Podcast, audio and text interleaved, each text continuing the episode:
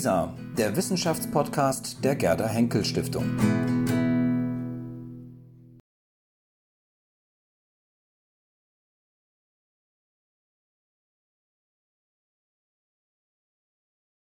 Meine sehr verehrten Damen und Herren, ich begrüße Sie ganz herzlich hier im Einsteinsaal zum zweiten Streich. Streich hoffentlich ganz ernst gemeint, unterhaltsam, vergnüglich, ein bisschen frech. Wir reden über ein Thema, bei dem man auf den ersten Blick sich fragt, wie sind die denn bloß auf diese Idee gekommen, die Reformation und die Revolution zusammenzubringen? Vielleicht wissen Sie, dass das deutsche Wort Reformation eigentlich nichts anderes heißt als Reform. Und Reform ist ja wohl was ganz anderes, vielleicht sogar das Gegenteil von Revolution. Und insofern werde ich jetzt gleich meine verehrten Gesprächs-, Mitgesprächsteilnehmerinnen und Teilnehmer fragen, schließt sich das nicht aus, wenn die Reformation eine Reform ist, ist sie eine Revolution? Dann doch wahrscheinlich nicht. Das hätte den Vorteil, wir könnten gleich mit dem Gespräch aufhören, wenn die dann alle sagen, es ist keine Revolution. Aber Sie ahnen, so wird das nicht gehen. Und ich stelle Ihnen zunächst einmal die Menschen auf dem Podium vor.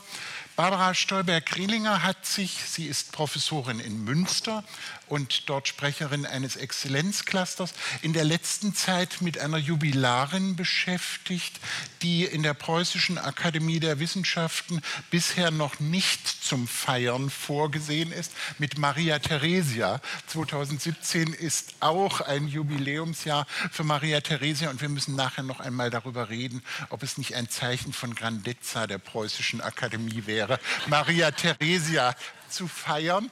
Frau Stolberg-Rielinger hat gearbeitet über Rituale, hat gearbeitet äh, über das Ansehen, das Image und Strukturen ähm, des Alten Reiches und eine große Zahl von Beiträgen zu der frühen Neuzeit vorgelegt und ist ganz gewiss qualifiziert. Die Frage heute, haben wir in der Reformation eine Reform oder eine Revolution vor uns, klug und kundig zu beantworten. Neben mir sitzt Friedrich Wilhelm Graf, der wir kennen uns schon sehr lange, etwas kombiniert, was ganz selten ist. Überaus luzide Detailarbeit. Er hat in frühen Jahren den praktisch verlorenen Nachlass einer ganz zentralen Theologen und weit über die Theologie hinausgehenden Gestalt von Ernst Trollsch sozusagen aus dem Nichts wieder zusammengebracht und in einer wunderbaren historisch-kritischen Edition und vielen Begleitbänden erschossen. Also ganz luzide Quellenarbeit und zugleich immer frische, freche, neue Perspektiven, die nicht nur in voluminösen Bänden, sondern auch gern in Zeitungsartikeln stehen, kombiniert also so einen frischen Blick auf die Dinge mit einer sehr präzisen Arbeit an den Quellen. Und zum Reformationsjubiläum hat er sich häufiger schon dergestalt geäußert, dass doch vieles, was da gemacht wird, von großer Langweiligkeit ist, wenn ich das mal so zusammenfassen darf. Also sind wir sehr gespannt, wie nun seine eigene Reformation Religionsdeutung die Langweiligkeit äh, herausnimmt. Wenn Sie durch die Buchhandlung gehen, merken Sie, es gibt große, umfangreiche Biografien zu Luther, nicht nur von Reformationshistorikern, sondern von einem Menschen, der zuvor über die Rote Armee-Fraktion gearbeitet hat, der zuvor gearbeitet hat über den arabischen Terrorismus, also der wirklich etwas von Revolutionen versteht.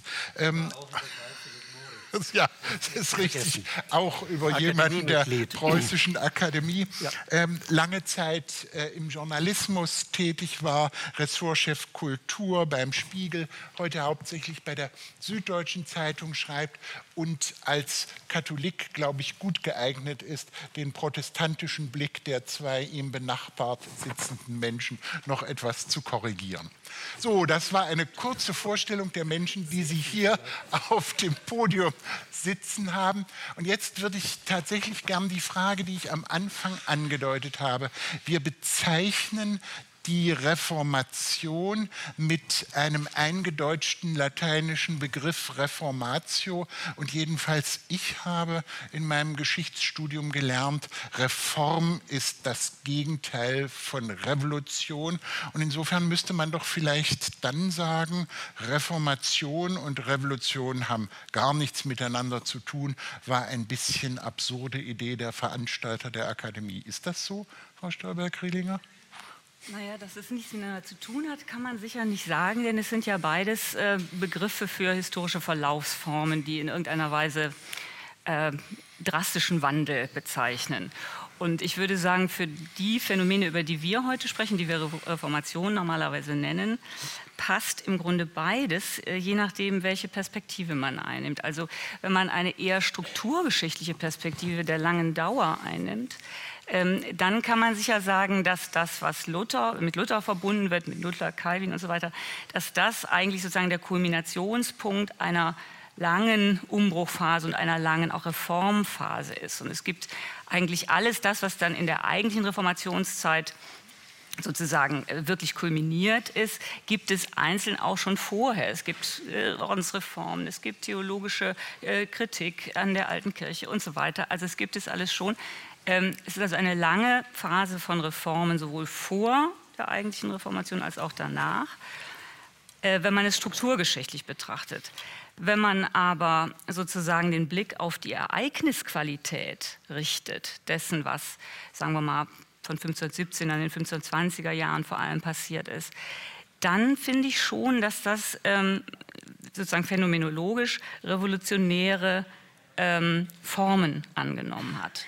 Also ähm, es hat gewalttätige Formen angenommen, es hat ähm, ganz große Breitenwirkung, es hat sozusagen den Charakter wie ein Lauffeuer, es hat äh, rituelle Gewalt, symbolische Gewalt, aber auch äh, physische, reale Gewalt.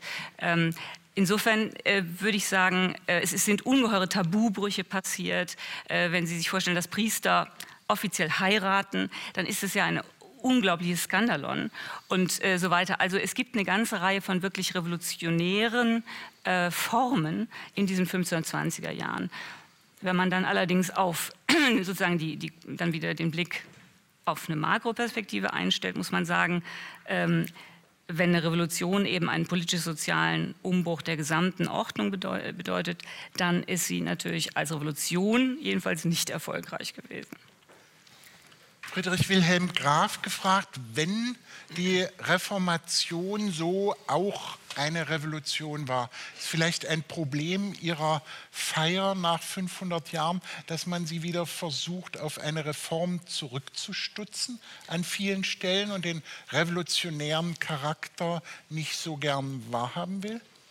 Also ich würde gerne an das anschließen, was Frau Stolberg-Rillinger gerade gesagt hat die, die, der Streit, ob die Reformation eine Revolution gewesen sei, der wird ja schon seit 200 Jahren geführt. Also nach 1789 erscheinen sowohl in Frankreich als auch in Deutschland Hunderte von Aufsätzen und Büchern über das Verhältnis von Reformation und Revolution.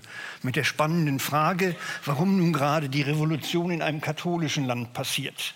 Ja, also insofern haben wir mit einem alten Diskurs zu tun.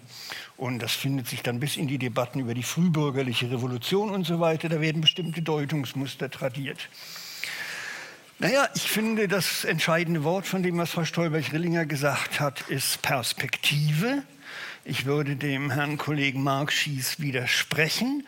Es gibt bedeutende Theoretiker, die gesagt haben, dass Reformation und Reform und Revolution sehr viel zu tun haben. Kant spricht von Reform nach Prinzipien und zugleich von Revolution der Denkungsart. Also der semantische, der begriffsgeschichtliche Befund ist keineswegs so eindeutig, wie in der Frage suggeriert wurde wurde bewusst in der Frage suggeriert, um Bitte? ein wenig die ja. Diskussion zu verlebendigen. Aber dass es jedenfalls ähm, Dimensionen, Perspektiven sind, um auf die Dinge zu gucken. Und ähm, das haben Sie ja sehr schön beschrieben. Ähm, auch Arten und Weisen sind, in denen die Akteure sich selber verstehen. Ähm, das wird man doch wahrscheinlich nicht bestreiten können. Ähm, lieber Herr Winkler, äh, es gibt äh, eine große Bewegung, die nennen wir jetzt katholische Reform und haben haben Sie früher Gegenreformation genannt. Ähm, was unterscheidet denn die Reformationsbewegung von der katholischen Reform? Oder ist das eine aus dem Ruder gelaufene katholische Reform? Also Luther ist äh, mit Sicherheit, wenn wir von ihm reden wollen, bis zu seinem äh, letzten Tag Katholik geblieben. In dem Sinn, äh, wenn Sie sagen, ausgerechnet im katholischen Land, alle Länder waren katholisch in Westeuropa. Ähm, na, natürlich. Ähm, äh, Luther wollte ja keine Revolution. Er wollte zurück zum Wortsinn, er wollte zum Schriftsinn zurück. Er sah die Kirche korrumpiert durch die Hierarchie, durch die Bürokratie, durch den Ämterhandel, äh, allgemein durch die Simonie. Äh, und insofern äh, war er dann tatsächlich revolutionär, als die meisten Revolutionen keinen Umbruch bringen, sondern davon träumen, zu einem Naturzustand zurückzukommen. Also wie in dieser berühmten Formulierung von Marx, äh, dass äh, die Zukunft ja so aussehen müsste, dass man morgens Viehzucht betreibt, mittags fischt und abends kritisiert. Ähm, oder, oder eben Rousseau, äh, Rousseau hat die, die Natur nie gesehen, aber er wollte äh, den, den, Menschen befreien von der, von der Aufklärungsmoderne, deren Teil er ja nebenbei gesagt ist. Ähm, nein, ich glaube, also wenn wir bei Luther bleiben, hm, Luther ist es zu verdanken, dass es in Deutschland nie eine Revolution gab. Er hat den Weg nach innen gewiesen und damit die Revolution verhindert. Also ich finde es schwierig, im Osten Berlins zu sitzen und den Satz zu akzeptieren, dass es in Deutschland nie eine Revolution gegeben hat.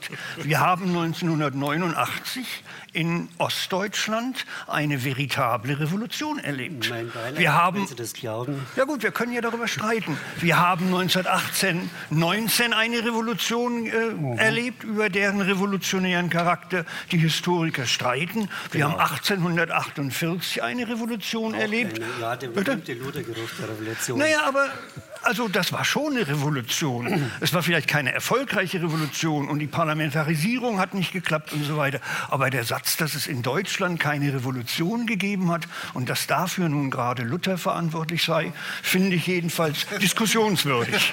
Darum sitzen wir ja da. Diskutieren wir mal drüber. Vielleicht, vielleicht wäre ja eine erste Möglichkeit, sich dem zu nähern, bevor wir kontrovers über ganz viele weitere Revolutionen streiten. Erst noch mal zu fragen, was sagen denn Friedrich Wilhelm Graf und Barbara Stolberg-Rillinger zu dem Satz, Luther war kein Revolutionär. Trifft der die Person? Also ich möchte nicht nur über Luther heute reden, aber sicher sollte man mindestens am Anfang, äh, wenn man über Reformation redet, auch mal über Luther reden. Ist mit dem Konstatieren, Luther wollte keine Revolution, war kein Revolutionär, diese Person schon angemessen beschrieben oder gilt auch hier wieder verschiedene Perspektiven nötig? Friedrich Wilhelm Graf. Also entweder sage ich, dass Revolution ein modernitätsspezifisches Phänomen ist und dann fange ich mit der Glorious Revolution oder so an und sage, vorher gab es so etwas wie Re Revolution gar nicht. Dann wäre ganz klar, dann kann man Luther nicht als revolutionär bezeichnen. Was sozusagen für die Revolutionsthese spricht, ist doch, dass wir mit einem faszinierenden Radikalisierungsprozess zu tun haben. Der Mann von 1517 sieht sehr, sehr anders aus als derjenige, der sich dann mit großer Entschiedenheit Abgeschiedenheit von der Papstkirche. Die würde ich nicht als katholische Kirche bezeichnen, weil Katholizismus ist ein Konfessionsbegriff, der eigentlich erst seit dem, nein, nein, der erst seit dem Tridentino in, äh, Tridentinum in gewisser Hinsicht Sinn macht. Insofern hat man mit einem spannenden Radikalisierungsprozess zu tun und der wird mit großer Konsequenz ja, inszeniert.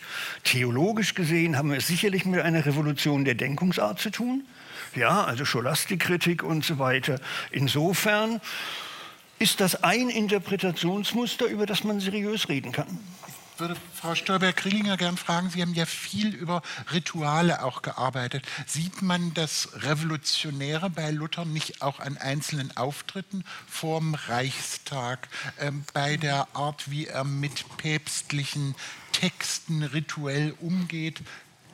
Wenn man auf die Performance, neudeutsch gesprochen, von Luther guckt, ähm, wie ist das mit Luther und der Revolution unter der Voraussetzung, dass man den Revolutionsbegriff auch schon vorher verwendet? Ja, also ich würde mit der, mit der Reformation tatsächlich ähm, den, den, Begriff revolutionär verbinden im Hinblick auf äh, solche ähm, ja, symbolische Gewalt und so weiter, Rituale äh, aller Art. Aber gerade Luther ähm, ist ja vielleicht nicht derjenige, wenn man vielleicht mal absieht von, der, von der Verbrennung der, des kanonischen Rechts, das ist vielleicht so ein, so ein, ritueller Akt, wo Luther selbst sich prominent beteiligt hat, wenn er das äh, getan hat. Ähm, das ist aber, ähm, die meisten dieser rituellen Akte sind eigentlich noch im Rahmen dessen, was äh, in, in, der Vormoderne üblich war. Also ich würde das nicht als, äh, ähm, wie Luther sich da verhält, äh, als vollkommen... Ähm, ja, wie soll man sagen, als revolutionär bezeichnen. Ich würde sowieso äh, vielleicht grundsätzlicher sagen, und das hat Herr Graf eben ja auch angedeutet, wenn wir den Revolutionsbegriff benutzen in Bezug auf Luther, dann soll das ja eigentlich dazu dienen, ihn ganz besonders modern erscheinen zu lassen. Und damit habe ich große Schwierigkeiten, muss ich ehrlich sagen. Also ich neige eher dazu, ihn als sehr mittelalterlichen äh, Menschen zu betrachten und äh, gerade auch seine, seine Radikalität, da stimme ich ihm vollkommen zu, radikal ist er sicher, aber äh, den Begriff revolutionär finde ich irgendwie missverständlich, ähm, weil es ja keine, was wir mit dem Revolutionsbegriff ja verbinden, keine innerweltliche ähm, äh, Verbesserung oder Veränderung äh, der, der Situation äh, ist um das es ihm geht, sondern es geht ihm ja um eine äh, religiöse, spirituelle und letztlich in einer apokalyptischen Perspektive äh, entworfene Reform.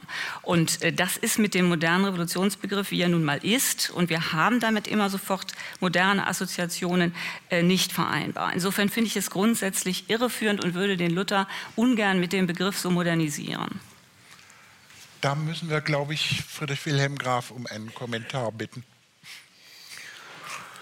Damit kann ich leben, wenn wir uns darauf verständigen, dass Revolutionen etwas Modernitätsspezifisches sind, dass es das irgendwie erst seit dem 17. Jahrhundert gibt, dass wir primär über politische Phänomene reden, dass wir über Bruch mit gesellschaftlichen Strukturen reden und so weiter. Wenn wir so den Revolutionsbegriff fassen, dann müssen wir über die Reformation anders reden.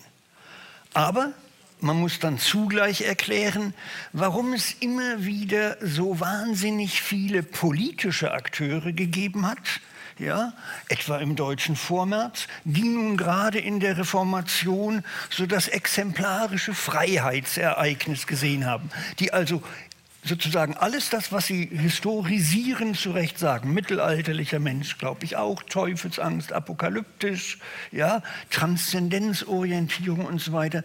Gleichwohl muss man ja erklären, warum es so ein starkes Bedürfnis gab, sich sozusagen einen Emanzipationsheroen zu basteln. Insofern ist Reformationsdeutung immer etwas Hochpolitisches gewesen. Bitte? Ich stimme völlig zu. Ja?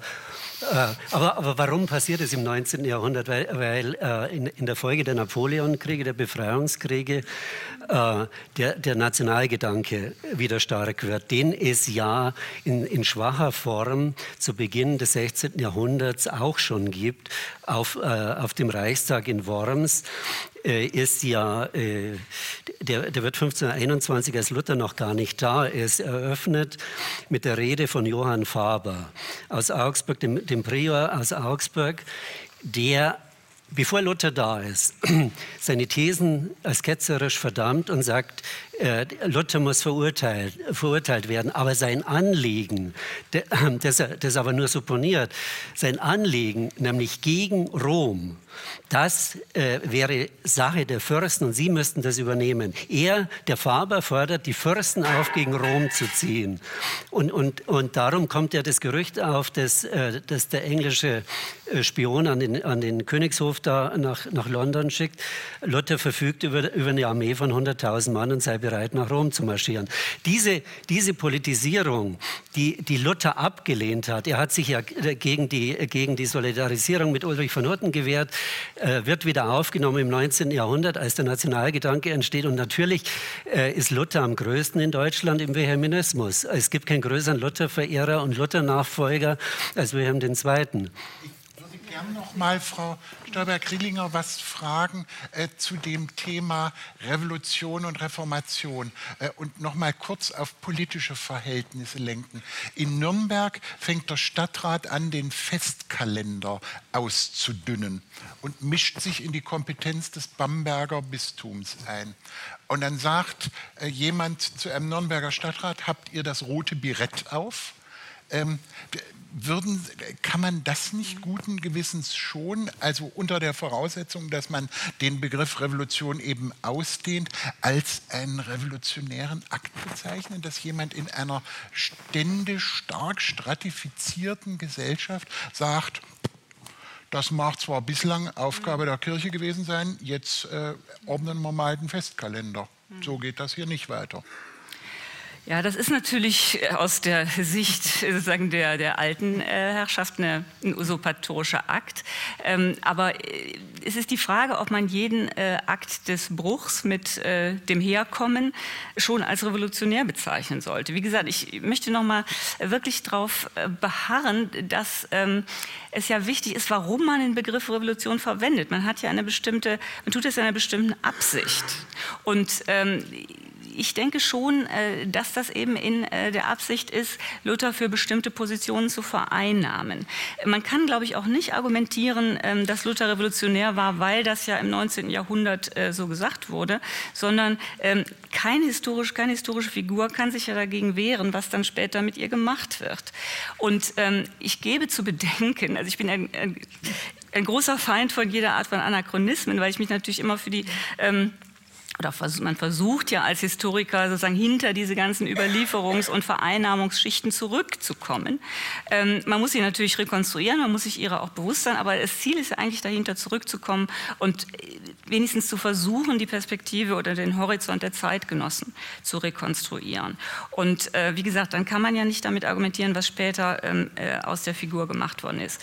Wie gefährlich das nämlich ist, ähm, ist mir so klar geworden, als ich mich hier auf dieses Gespräch so ein bisschen gedanklich vorbereitet habe, und zwar im Lichte dessen, was gestern passiert ist, ähm, weltpolitisch. Und ähm, da habe ich mir gesagt, genau wie heute ähm, viele äh, ja Luther in Anspruch nehmen als Revolutionär, als Liberalen, als Freiheitskämpfer, als nationalen äh, Helden, im 19. Jahrhundert ebenfalls als nationalen Helden, könnte man ja Luther auch, ich will nicht sagen, dass ich das gut fände, aber man könnte ihn ja auch vereinnahmen als ersten Populisten. Ähm, er ist äh, judenfeindlich, er ist Türkenfeind, also Türkenangst, er ist äh, elitenfeindlich. Äh, all das, äh, er ist äh, provokativ, all das äh, könnte man heute auch wieder von ganz anderer Seite ins Feld führen und sich Luthers bemächtigen. Deswegen, das sage ich nur, um klarzumachen, dass es gar nicht wünschenswert ist, sich solche historischen Figuren zu nah anzuverwandeln. Das, dann sind wir fast schon beim Spiegeltitel Luther der erste Wutbürger. Genau. Aber Friedrich Wilhelm Graf könnte man natürlich noch mal fragen, ähm, du hast gesagt, ähm, es ist ja kein Zufall, dass die den in einer bestimmten Weise im 19. Jahrhundert in Anspruch genommen haben.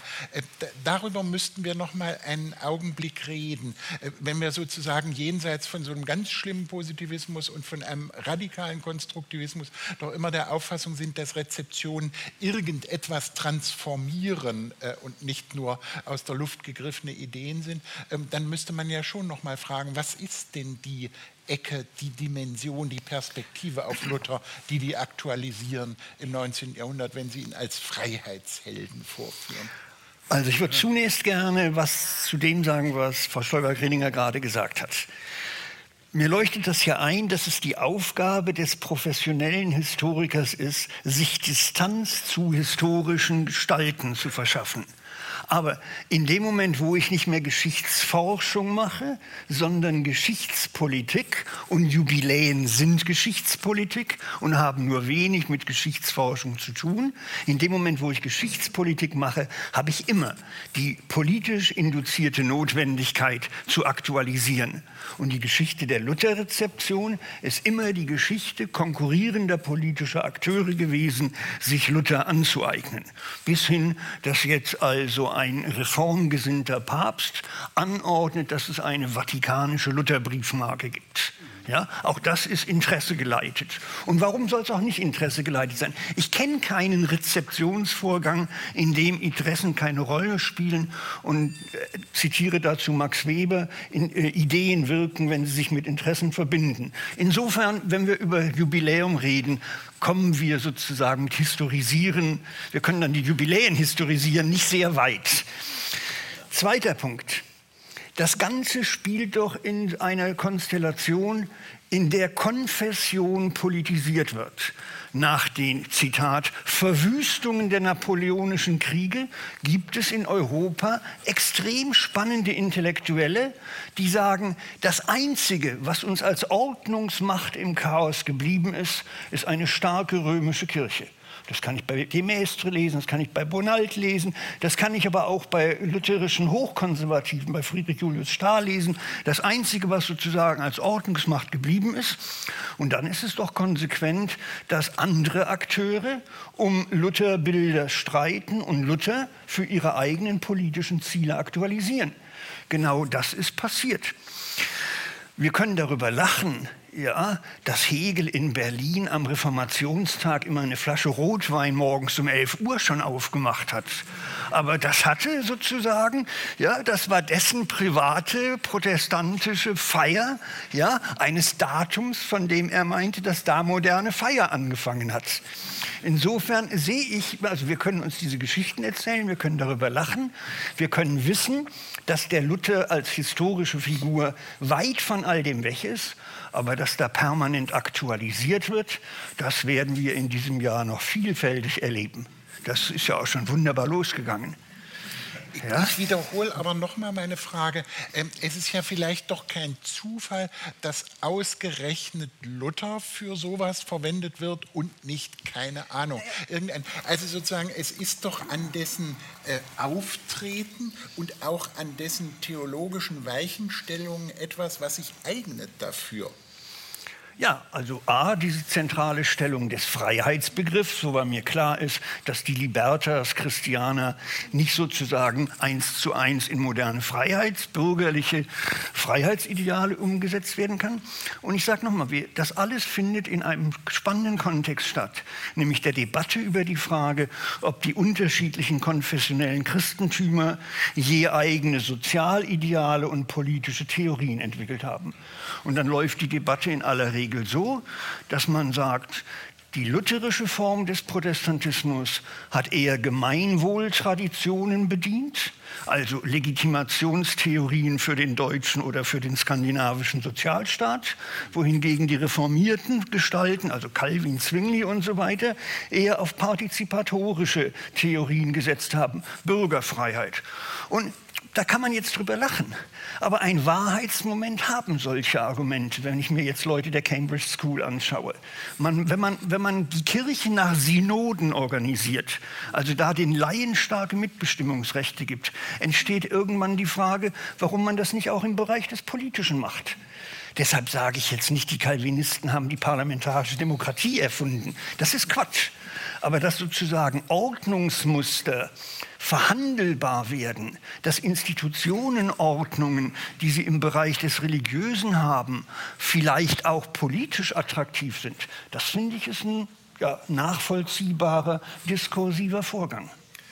Lieber Herr Winkler, Sie haben Ihre Luther-Biografie im Präsens geschrieben. Ist er Ihnen. Nicht durchgehend. Äh, nicht durchgehend, nein, das ist auch wahr. Also Sie haben stellenweise Ihre Biografie im Präsens geschrieben. Ist, ist er Präsens. Ihnen besonders nahe und die Distanz, die Frau Stolberg-Rillinger gerade versucht hat aufzubauen äh, und die Friedrich Wilhelm Graf auf seine Weise auch angemahnt hat, wenn auch in historischen Jubiläen für schwierig äh, rettbar, war die Ihnen nicht so wichtig? Wollten Sie die überspringen? Nein, ich glaube, Luther ist, äh, äh, wenn man sich näher mit ihm beschäftigt, der ist einem unfassbar fremd. Das ist unbegreiflich, was diesen Mann getrieben hat. Also man kann es nachvollziehen, wie, wie, wie, wie sich das Ganze dann beschleunigt, wie er selber ein Getriebener ist, wie er, wie er, wie er gezwungen wird, äh, zu antworten äh, auf seine Polemiken, auf die Antworten, die er bekommt. Also legendär ist ja der Satz, dass er sich beschwert, äh, Meister Lukas, also Kranach, äh, verlangt Nachschub, ich muss so viel schreiben schreiben.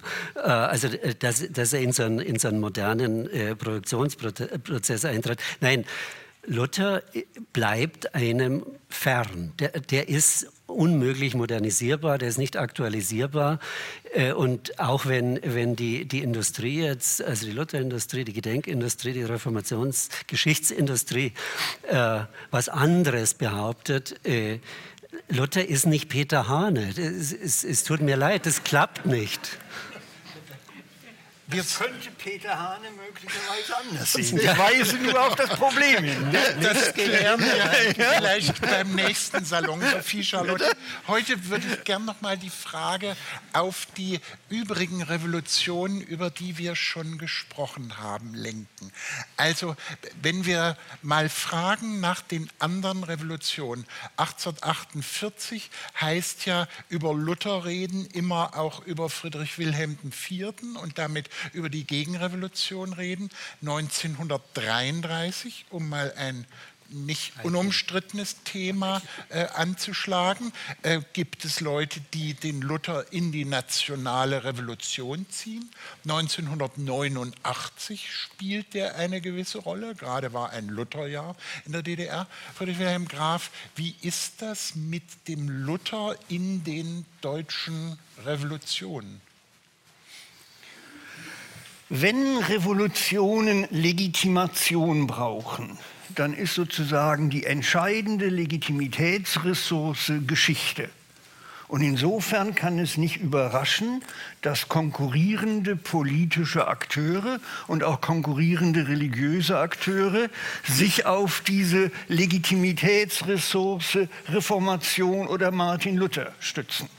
Das ist doch das Spannende, dass es eben keinen unmittelbaren Zugriff auf den wahren, den historischen Luther gibt, sondern dass da konkurrierende Bilder tradiert werden und miteinander im ideenpolitischen Streit sind.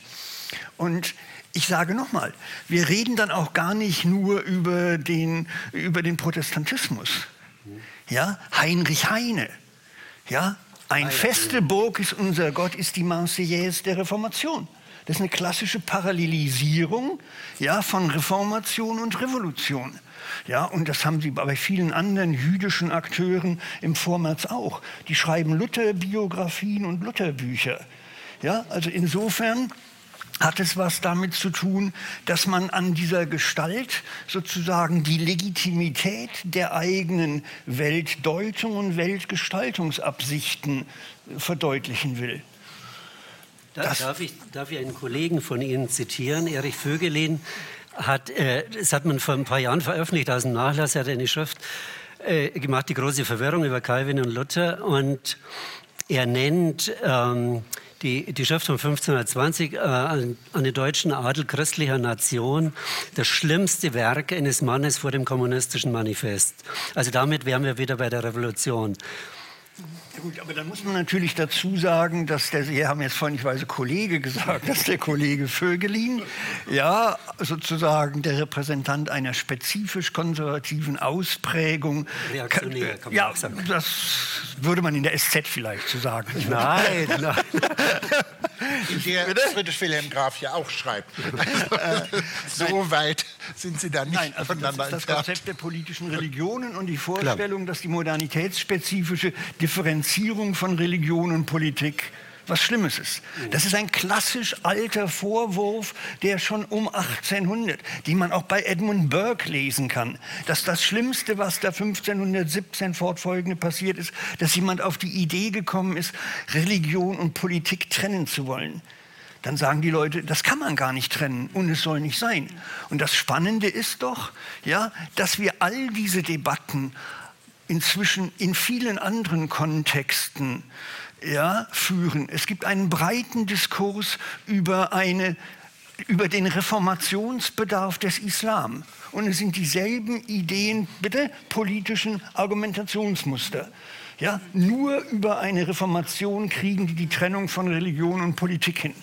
Ich würde, ich würde Sie gerne fragen, dann dürfen Sie auch gleich noch was dazu sagen.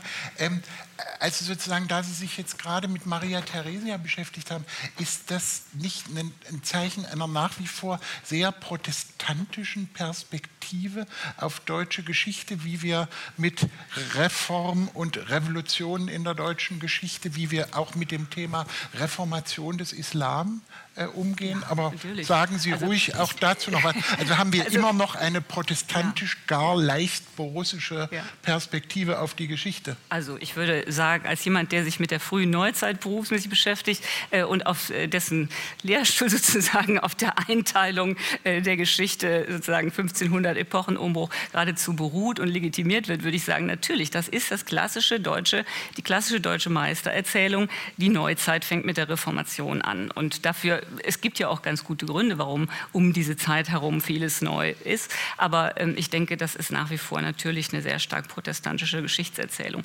Ich wollte aber gerne noch auf äh, Herrn Graf äh, ganz kurz reagieren, dass Sie sagen, diese revolutionäre Trennung von Religion und Politik.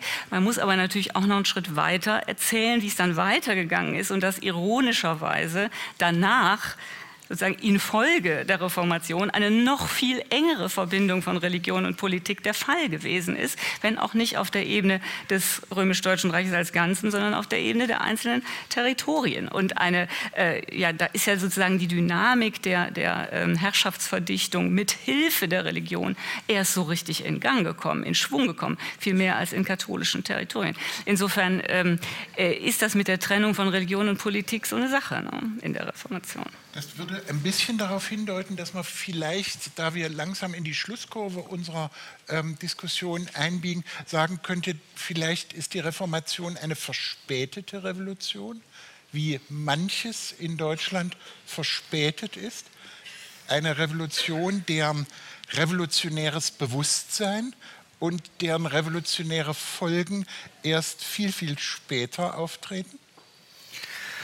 Naja, das ist ein ganz schwieriger Topos und ich weise darauf hin, dass der Autor des Buches Die verspätete Nation in der Erstauflage einen anderen Titel hatte und nur der Verlag für die Zweitausgabe eines Remigranten, eines nach Göttingen zurückgekehrten Remigranten auf die Idee kam, diese Formel von der verspäteten Nation auszugeben. Ich glaube, dass es ganz viele Felder des Denkens und der kulturellen Deutungen gibt, in denen der deutsche Sprachraum überhaupt keine verspätete Nation ist. Ja, also dann müssen wir jetzt uns die Debatte über die unterschiedlichen Ausprägungen von Aufklärung anschauen. Dann können wir sagen, die Aufklärung in Frankreich war was sehr anderes als die Aufklärung in England oder in Preußen. Dann können wir das Verhältnis von den sozusagen der katholischen Aufklärung im Süden Deutschlands, ja, mit sozusagen einer preußisch-protestantischen, für den diese Akademie steht und so weiter. Also dann komme ich in eine ganz andere Debatte. Aber generell mache ich mir den Topos von der verspäteten Nation nach einigem Nachdenken nicht zu eigen. Und den von der verspäteten Revolution? Das war ja nur im Bezug auf die Verspätung, keine Zustimmung zur These der verspäteten Nation, sondern nur der Versuch, den an und für sich ja sicher nicht ganz törichten Verspätungstopos zu verwenden und zu fragen, ist Reformation nicht in manchen insofern verspätet, als viele ihrer Wirkungen ein, eine Sache, die sehr viel revolutionärere Wirkungen freigesetzt hat, äh, als sie intendierte und in der ersten Zeit auch realisierte. Das war die Frage eigentlich. Nochmal anknüpfen an das, was Frau Stolberg-Krillinger gesagt hat. Das Spannende ist doch, dass sich da ein sozusagen dynamischer Prozess in einer Weise verdichtet hat, wie es keiner der beteiligten Akteure subjektiv gewollt, beziehungsweise auch nur für möglich gehalten hat wenn wir sozusagen diese Koselleck'sche Figur nehmen, dass der Erwartungshorizont der Beteiligten etwas sehr anderes war als das, was dann passiert ist. Und dass das mit Medienrevolution zu tun hat. Also Wittenberg, wenn ich Herrn Pettigrew lese, wird dann plötzlich zu einem Vorort der deutschsprachigen Druckindustrie. Und das habe ich sozusagen in anderen Städten des Reiches nicht. Dann sehe ich, da sind Ideen und Interessen zusammengekommen.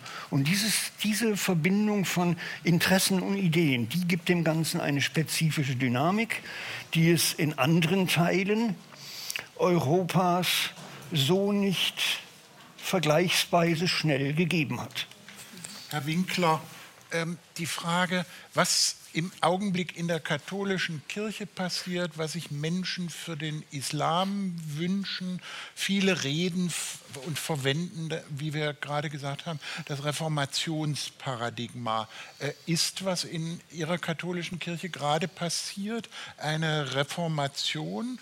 Oder ist es die Echternacher Springprozession? Ja, eher sowas.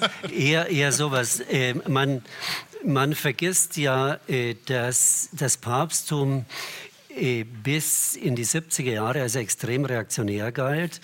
Ähm, also die Enzyklika Humane Vitae 1968, also die die künstliche Empfängnisverhütung äh, verboten, ausdrücklich verboten hat für Katholiken, wurde ja von niemand massiver bekämpft in Deutschland als von der Bildzeitung. Äh, die, als äh, der Professor Ratzinger zum Papst gewählt wurde, bekanntlich die Schlagzeile hatte, wir sind Papst und Anleitungen zum Wiedereintritt in die Kirche gegeben hat.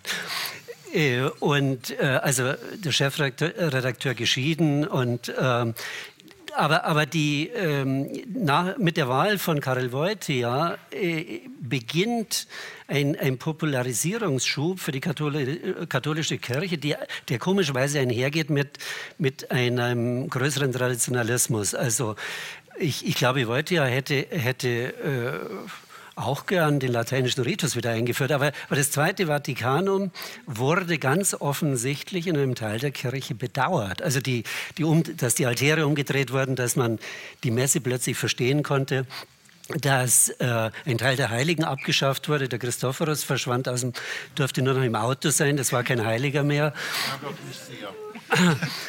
Ja, verstehe ich.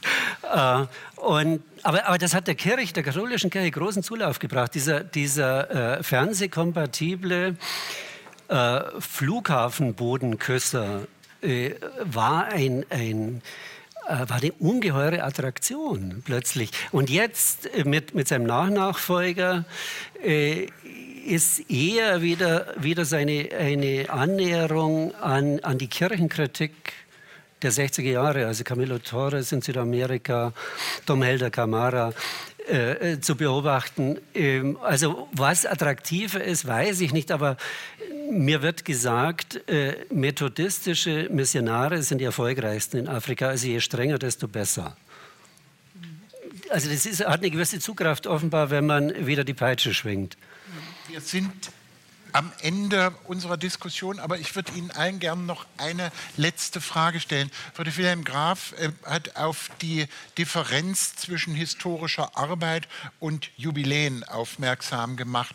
Ähm, haben Sie revolutionäre Empfehlungen für dieses Reformationsjahr. Ein prominenter Reformationshistoriker hat vorgeschlagen, in lila Röckchen um Lutherdenkmäler zu tanzen. Ein anderer Reformationshistoriker hat vorgeschlagen, äh, öffentlich zu verkünden, Luther sei ausgeforscht. Mich würde interessieren, was ein Kultusminister dazu sagt. Also die Frage, DFG, DFG genau. Also die Frage, Vorschläge Vorschläge dafür, was wir in diesem Hause oder sonst wo machen können im Rahmen des Reformationsjubiläums, was den revolutionären Charakter der Veranstaltung gut zum Ausdruck bringt. Zuerst Frau Stürmer-Grillinger und dann die Runde bis Herrn Winkler. Ja, ich habe ja schon gesagt, dass äh, ich als Historikerin eigentlich die genuine Feindin dieser Eventkultur der Reformations- oder welcher Feiern auch immer bin. Und deswegen würde ich sagen, wir leben ja Gott sei Dank in einer ausdifferenzierten Gesellschaft und die Medien und die Wissenschaft sind zweierlei. Und ich überlasse den Medien gerne die äh, Eventisierung und die, und die Aktualisierung von Luther. Und ich würde sagen, als Historikerin ist, gebe ich dazu keine Ratschläge, sondern bleibe auf der anderen Seite. Silvester um zwölf schon im Bett liegen. Genau. Friedrich Wilhelm Graf.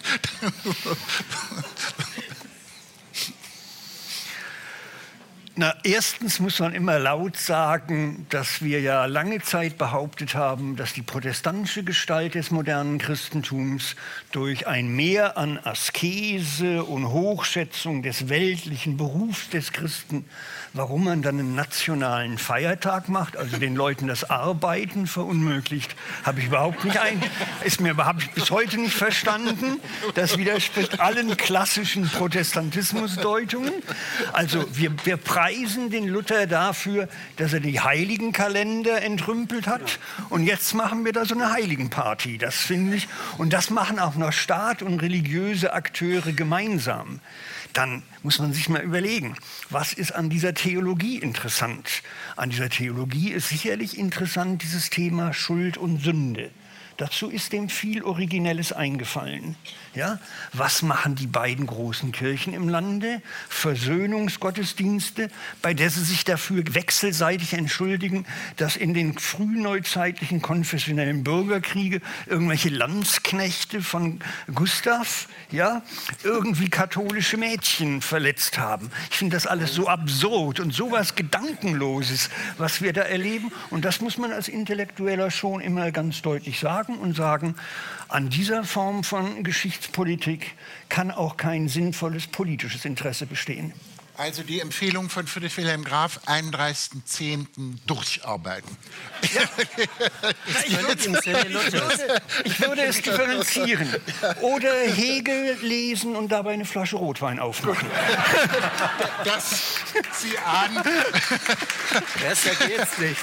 Finde ich mindestens im zweiten Teil eine Perspektive, der man auch folgen kann, wenn Hegel nicht ganz oben auf der Leseliste steht. Herr Winkler. Naja, ich habe es ich ja schon öfter gesagt, mein Vorschlag äh, lautet, dass der schon erwähnte Papst Franziskus am 31. Oktober Luther zur Ehre der Altäre erheben möge, aus Dankbarkeit, weil er die katholische Kirche am Leben erhalten hat.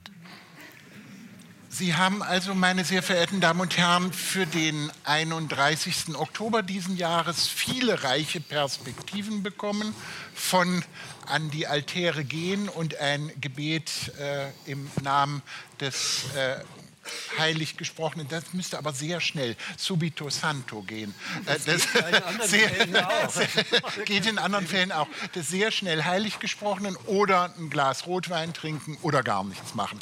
Wie auch immer Sie sich verhalten, es hat mir jedenfalls großen Spaß gemacht, mit der Kollegin und den beiden Kollegen zu diskutieren.